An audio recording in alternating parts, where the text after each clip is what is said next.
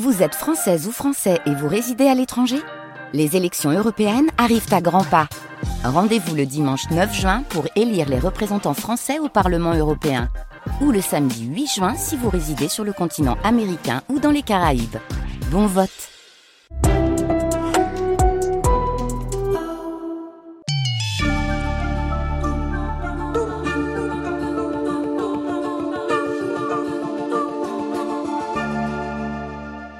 commence là, in utero.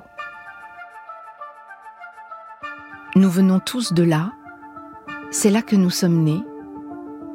Nous avons tous été une cellule, puis deux, quatre, huit, puis des milliards de cellules. Nous avons tous été des embryons, puis des fœtus. Nous avons connu l'origine de la vie, puis nous sommes venus au monde, et nous avons enfoui le souvenir de ces neuf mois passés in utero. Je m'appelle Zoé Varier et je voudrais remonter le temps. Je me tiens face au mystère de l'origine de la vie et je vous invite à faire avec moi et les plus grands chercheurs scientifiques français un voyage sensoriel, saisissant et parfois troublant. Ce voyage commence par l'image d'un fœtus qui joue au ballon dans le ventre de sa mère. Qui sait Vous avez peut-être vous aussi joué au ballon dans le ventre de votre mère, comme ce fœtus filmé lors d'une échographie. Vous voyez, la petite boule est devant lui et il approche sa main de ce petit boule qu'on va appeler le ballon. Il le repousse avec sa main. Il le réattire vers lui. Il amène ce ballon au-dessus de son visage. Ensuite, il va le repousser. Et là, il a amené son pied pour repousser le ballon vers sa main. Il repousse le ballon avec sa main, il le renvoie vers son pied. Il joue avec. Et c'est ça.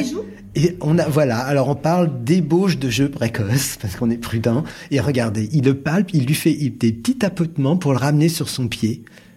Et là, et là carrément, il le tape un peu plus fort. Ah ouais. hein une, une, main devant, l'autre main derrière. Il le prend comme on jouerait avec une balle en tapant dessus. Ah oui, c'est net. Et, et c'est très net. Et alors c'est un peu souple. Hein, c'est une balle pas très bien gonflée. Et on voit qu'il joue avec. Donc voilà, on a parlé d'ébauche de jeu précoce. Alors qu'il n'y a pas encore la vue. Alors qu'on est dans du liquide. Ce n'est qu'une zone un peu plus flasque, un peu plus ferme dans le liquide. Difficile à croire, mais pourtant vrai. Je l'ai vu de mes propres yeux. Le fœtus palpe, tâte, saisit et repousse un caillot de sang qui a la forme d'un ballon. C'est François Farge qui a filmé cette séquence. François Farge est gynécologue, obstétricien et échographiste. Il voit la vie surgir. Pour lui, être échographiste, c'est être un traducteur. C'est mettre en mots les images. Sans ces mots, les images n'auraient aucun sens. François Farge pratique son métier en humaniste. Quand j'ai commencé mes études de médecine, euh, j'ai déjà fait de la chirurgie avec professeur Cabrol, des choses comme ça, et j'ai fait vraiment une découverte euh, en maternité que je me trouvais bien dans ce service, c'était à l'Apitié, et euh, c'était une médecine pratique, une médecine humaine. Et je me suis aperçu que j'aimais plus la vie que la maladie, en fait. Et donc, cette euh, découverte de la vie euh, et des origines de la vie euh, en maternité, je me suis complètement épanoui. Donc, vous êtes devenu obstétricien, François Farge. Et quand est-ce que vous êtes devenu échographiste? Alors, c'est dès le début, puisque l'échographie est arrivée dans les années 80. Moi, je me suis installé en 85, mais d'emblée, dans mes études, j'ai vu l'intérêt de l'échographie en obstétrique, et puis en gynécologie également. Et euh, immédiatement, j'ai vu que ça révolutionnait notre métier, parce qu'elle euh, multipliait les possibilités de surveillance de la grossesse, et puis, latéralement, un accès à la vie fétale, et en même temps que la vie fétale, ben, aux origines de la vie psychique. C'est ça qui était tout à fait passionnant. C'est pour ça qu'en 1990, j'ai commencé à faire des enregistrements en disant cette richesse, ben, c'est dommage de ne pas en tirer quelque chose. Et j'ai commencé à des enregistrements de cette partie d'observation que je faisais avec les parents, souvent après le, temps morphologique pure. Hein. Le premier temps, c'était la morphologie, dépister des anomalies. Hein. On était un peu des chasseurs de malformations, mais toujours, je gardais un temps pour réunifier l'enfant pour les parents. Hein. J'ai l'habitude de dire les mots habillent le squelette, c'est-à-dire que cette euh, fœtus qu'on avait découpé en organes, on avait regardé son cœur, son cerveau, ses reins et tout ça, il fallait ensuite pour les parents le, réunifier, lui donner euh, quelque chose d'humain. Et donc c'était ce temps-là que j'ai filmé, une discussion avec les parents en mettant un micro pour avoir justement cette interaction et comprendre un peu ce qui se passait dans ces séances d'échographie. François Farge a disposé devant lui quelques notes pour être sûr de ne pas oublier de me dire ce qui lui semble essentiel. L'échographie a été une véritable révolution. Elle a permis de faire des découvertes importantes sur le comportement des embryons et des fœtus et sur la vie in utero. Et contrairement à ce que l'on a longtemps pensé, la vie fœtale est active. Bien plus active même que François Farge ne l'avait imaginé avant d'observer cet embryon de moins de deux mois. Par exemple, euh, la première observation que je mets dans mes colloques, c'est celle d'un petit embryon, il fait 22 euh, mm, et on voit qu'il est bercé par le battement de l'artère iliaque interne de la mère. Et il a déjà des petits bourgeons de membres, et on voit déjà des petits mouvements de ces petits bourgeons de membres dans ce contact avec la paroi utérine. Et ça veut dire qu'il a déjà un contact le mouvement est premier en vérité, parce que c'est le mouvement qui va permettre le contact et qui va ensuite pouvoir s'intégrer au niveau neuronal et avoir déjà une expérience qui va permettre les connexions neuronales. Et donc, c'est une des premières choses qui m'a étonné, c'est ce, fœtus bercé par l'artère iliaque maternelle en disant, ben, déjà, in utero, il a quelque chose de relationnel immédiat qui vient le solliciter.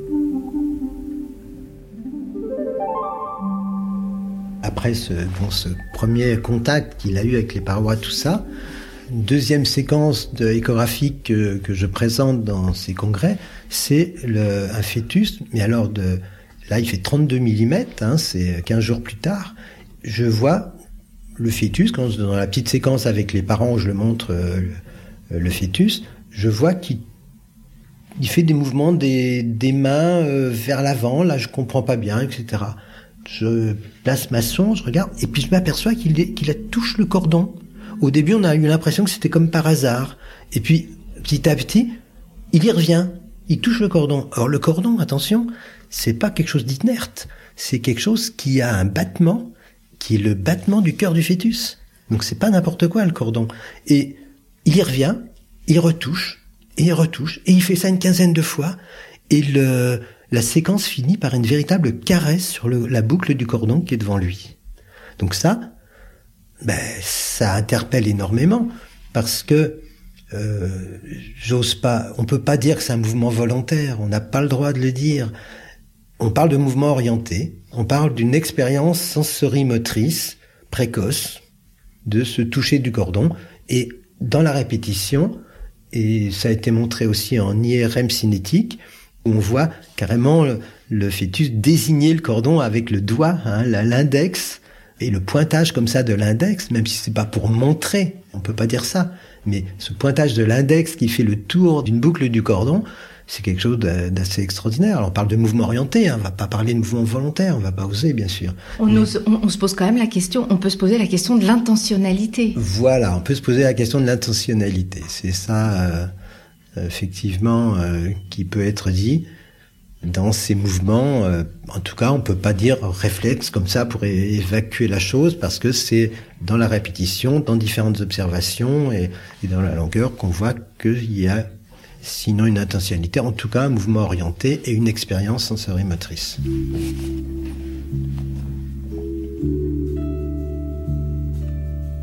Avant de rencontrer François Farge, je n'imaginais pas que les fœtus sont des explorateurs. J'ai découvert en l'écoutant un monde que je ne soupçonnais pas. François Farge a vu un jour, pendant une échographie, un fœtus faire du toboggan sur les parois de l'utérus de sa maman. Les fœtus explorent leur environnement, ils explorent aussi leur corps, leur visage. On s'est aperçu, et cela peut sembler incroyable, que les fœtus ralentissent leur mouvement quand ils approchent les mains de leurs yeux. Est-ce que cela voudrait dire qu'ils savent que leurs yeux sont plus fragiles? François Farge ne se permettrait jamais de dire cela. Depuis 50 ans, la recherche a fait des découvertes spectaculaires sur les fœtus et la vie intra-utérine.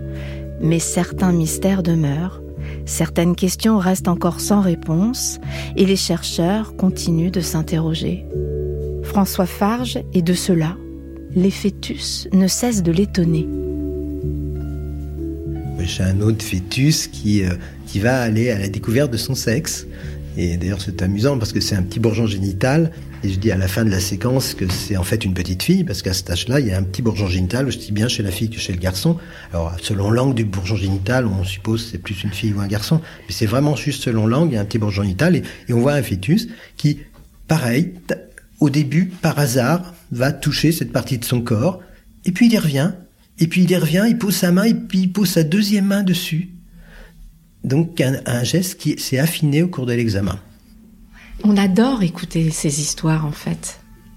C'est vrai, hein Pourquoi on aime ça? Il ben, faut faire attention à la fascination. Faut pas, je veux pas en faire un fœtus savant, mais j'observe, j'observe et je vois des choses qu'on ne pouvait pas imaginer, des choses qui in utero le fœtus ne sera pas capable de faire à la naissance, parce qu'en fait, on est prématuré chez l'humain et, et on n'a pas encore toutes ces capacités-là qu'on va retrouver après. Et en fait, pour des mouvements volontaires, par exemple, c'est cinq mois après la naissance seulement. Ce que vous êtes en train de dire, c'est, vous parlez d'une découverte paradoxale, c'est-à-dire que le fœtus in utero a des compétences qu'il va perdre à la naissance. Tout à fait. Et le fœtus suce son pouce aussi, euh, in utero. Et ça, c'est ça, c'est toute une affaire. Pourquoi c'est toute une affaire, euh, François Farge? Eh bien, parce que in utero, il n'y a pas encore le besoin. Il a tout ce qu'il faut par le cordon ombilical. Il a, il, il s'autosuffit avec l'oxygène qui lui arrive par le cordon et tous les nutriments et tout ça. Donc, le succès de pouce, dans ce cas-là, est indépendamment du besoin. C'est-à-dire que la succion, euh, est-ce que c'est un substitut du sein? Mais là, le fœtus, il n'a pas encore la connaissance du sein. Et euh, donc, euh, on est obligé de réfléchir autrement cette théorisation sur le succès du pouce. Donc Donc, donc, quelle est cette origine? Alors, dans, dans le succès du pouce magistral qu'on a observé c'était un congrès, on, étudiait euh, le cœur du bébé, on était une cinquantaine d'échographistes dans la salle, et ce petit bébé, ce petit fœtus, à 23 semaines, 5 mois, on l'avait manipulé un peu pendant une demi-heure pour avoir toutes les incidences sur le cœur nécessaires pour être sûr que le cœur était normal, tout ça, et puis il fallait que ce soit pédagogique pour les auditeurs et tout ça. Et juste à la fin de l'examen, il commence à prendre son pouce, à le sucer frénétiquement.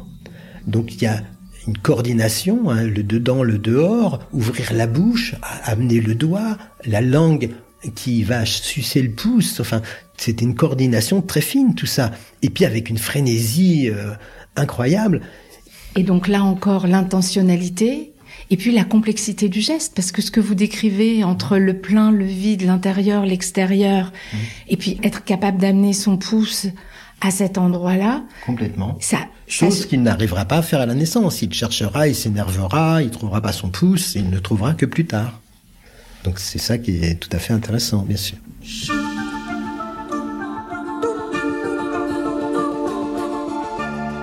François Farge est un homme doux, sensible. C'est un échographiste comme lui que j'aurais aimé rencontrer pendant ma grossesse. C'est un médecin qui connaît le pouvoir des mots et leur danger quand il s'agit de parler aux futurs parents de l'enfant à venir. Le nom de François Farge est associé au fœtus au ballon. La première fois que l'on m'en a parlé de ce fœtus au ballon, je me suis demandé ce que cela pouvait bien signifier. Un ballon in utero, ça n'existe pas. Alors de quoi parle-t-on au juste quand on parle de ballon? François Farge va nous raconter comment il en est arrivé à filmer ce fameux fœtus au ballon. tout à fait, c'est vraiment notre film culte. Alors voilà comment ça s'est passé en fait. J'avais été présenter mes travaux dans différents hôpitaux, dans différents congrès. Et il y a Michel Tourner à Saint-Vincent-de-Paul qui m'avait dit, mais Farge, c'est bien ce que vous faites, euh, faudrait faire sur la pathologie, ce serait bien que vous fassiez sur la pathologie, euh, l'annonce du diagnostic, tout ça, ça nous intéresse. Et euh, j'ai dit, patron, c'est oui, mais après, vous savez, quand je dépiste une malformation, j'arrête l'enregistrement. Je veux dire, on est dans autre chose. Je suis obligé de parler en direct avec le couple. Je peux pas être en train d'enregistrer. C'est, je le sens pas déontologiquement. Et je me suis dit, ben, pourquoi je filmerais pas mes amyosynthèses? Puisque je faisais des amyosynthèses. Alors, faut expliquer, faut redire ce que c'est pour ceux qui n'ont pas connu les amyosynthèses. Moi, j'ai eu vrai. la malchance de savoir ce que c'est, mais expliquez-nous. Eh bien, c'est que à une certaine époque, on n'avait pas encore le dépistage non invasif de la trisomie 21, hein, parce que maintenant on peut dépister des séquences d'ADN dans le sang maternel parce qu'il y a des filaments d'ADN du fœtus dans le sang maternel. Ici, il y a trop de telles séquences, on sait qu'il y a un risque de trisomie 21 et, c'est fiable à 99,9%. Alors dans ce cas-là, on fera une amyosynthèse. Une amyosynthèse, c'est on va mettre une aiguille dans le ventre de la mère pour prélever du liquide. C'est-à-dire que avant les euh, diagnostics non invasifs, toutes les patientes qui avaient plus de 38 ans on leur faisait cette amyosynthèse parce qu'on savait que le risque de trisomie 21 était multiplié par 8 à cet âge-là. Et euh, on faisait l'amyosynthèse pour vérifier qu'il n'y avait pas de trisomie 21. Donc à trois mois et demi, la maman euh, venait dans une séance d'échographie, elle elle était prévenue. Par une piqûre, on faisait très attention sur l'échographie à pas toucher le bébé bien sûr, et on prélevait du liquide amniotique. Et dans ce liquide amniotique flottent des cellules fétales qu'on pouvait analyser, voir euh, les chromosomes et dire c'est bon, il n'y a pas de trisomie 21. Alors, vous racontez ça très joliment. L'aiguille est très impressionnante. Il faut dire que c'est une aiguille, c'est énorme. Eh bien, là aussi, c'est important le contexte. C'est vrai que moi, je faisais dans de bonnes conditions. C'est M. Sinico, mon associé, qui me guidait. Donc, on était deux échographistes. On faisait dans de très bonnes conditions techniques. On faisait trois tous les vendredis matins. Et au total de ma carrière, j'ai fait 5000 amniosynthèses en 30 ans. Et aucune fausse couche derrière? Aucune fausse couche derrière. Je n'en fais pas une gloire. C'est voilà, j'ai dû être chanceux et bon, on était en très bonnes conditions techniques, euh, deux échographistes, mais voilà, euh, il aurait pu y avoir un incident. Et deux fois, dans ces, ça arrivait en 2000 et en 2011, il s'est passé un incident inhabituel. La paroi, après la, la myosynthèse, on avait prélevé, ça s'était passé techniquement très bien. On n'avait pas traversé le placenta, il n'y avait pas de difficulté technique particulière sur ces deux cas. La paroi a saigné de façon inhabituelle à l'intérieur de la cavité utérine. Alors bon, on était un petit peu inquiet, la patiente n'est pas salle d'attente, elle est revenue pour voir que tout allait bien, que le fœtus euh, se portait bien et qu'il n'y avait pas de conséquences, et puis que le saignement s'est arrêté, il s'était pas tout à fait arrêté. Et on découvre, d'un seul coup, on est attiré par une petite masse hypoécogène devant le fœtus. Ça veut dire quoi une masse hypoécogène? Mon Dieu. eh ben, une petite boule grise dans le liquide amniotique qui est tout noir. On a le fœtus qui est donc euh, levé au fond de l'utérus, hein, en position fétale typique, hein, on le voit, et devant lui, flottant dans le liquide amniotique, une petite boule grise. On dit mais qu'est-ce que c'est que ça? Et puis on fait du Doppler et on voit en fait que c'est un caillot sanguin qui s'est formé. On dit bon, ça saigne plus, caillot, bon, on regarde cinq minutes, et puis là, qu'est-ce qu'on a comme surprise? On va peut-être le voir ensemble sur l'écran. Oui, je veux bien parce que je ne l'ai ah. pas vu encore. Je n'ai pas voulu voir le film avant de rencontrer François Farge. Je voulais le découvrir à ses côtés. François Farge l'a commenté devant moi et j'en suis restée bouche bée. Vous pouvez le regarder vous aussi sur la page d'Inutero sur franceinter.fr.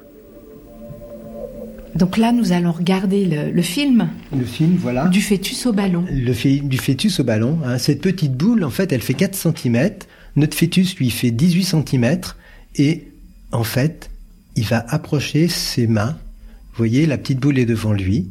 Et il approche sa main de ce petit boule qu'on va appeler le ballon.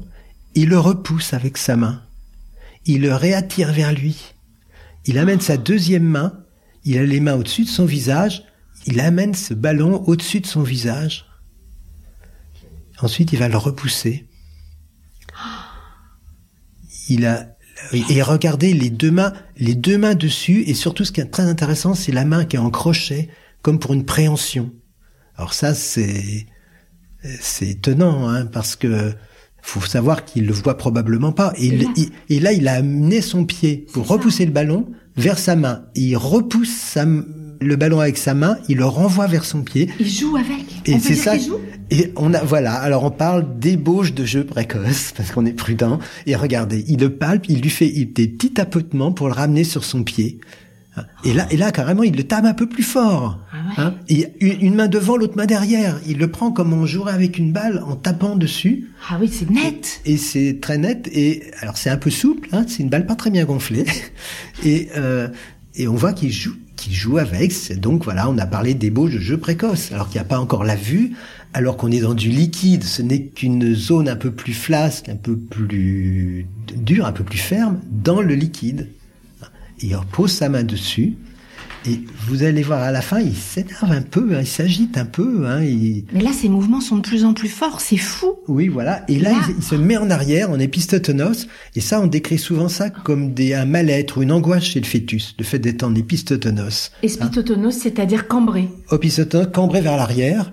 Hein, comme un enfant en colère pourra se faire se cambrer vers l'arrière comme ça. On décrit ça comme un, mal-être, un, désagrément ou une situation de stress chez le fœtus. Il va repousser ce ballon au, fond de l'utérus. Et, euh, et on a arrêté là la séquence complètement surprenante de ce mouvement. Alors voilà, on va parler de de mouvement orienté, on parle d'intentionnalité, et en tout cas, on ose dire euh, là parce qu'il y a vraiment une répétition, un mouvement, une découverte d'ébauche de jeux précoces. Oui, là, on est sûr que ce sont pas des gestes réflexes, parce qu'on voit que, parce que c'est très l'intensité précis, puis l'intensité est de plus en plus forte. Et là, j'en ai montré un, court extrait, mais euh, sur la durée, on voit qu'il y revient, euh, qu'il insiste, qu'il va s'agiter autour de cet objet. Et, donc, euh, voilà, qu'est-ce qu'on va faire de ça et comment aller plus loin et, comprendre ce qui s'est passé in utero alors qu'il est bien sûr pas capable de jouer au ballon à la naissance. Alors, qu'est-ce que vous en avez fait de ça, François Farge ben, Je me suis posé la question comment aller plus loin? Et je me suis dit, et si j'étudiais les jumeaux? Parce que, est-ce que l'un c'est qu'il y a l'autre et vice-versa? Qu'est-ce qui se passe entre les jumeaux? Puisque là, je lui ai mis accidentellement un objet in utero, et il y a une interaction qui s'est passée, et qui s'est passée deux fois, en 2000 et en 2011. Et si j'observais les jumeaux, on pourrait progresser dans, euh, dans cette connaissance de ce qui se passe in utero.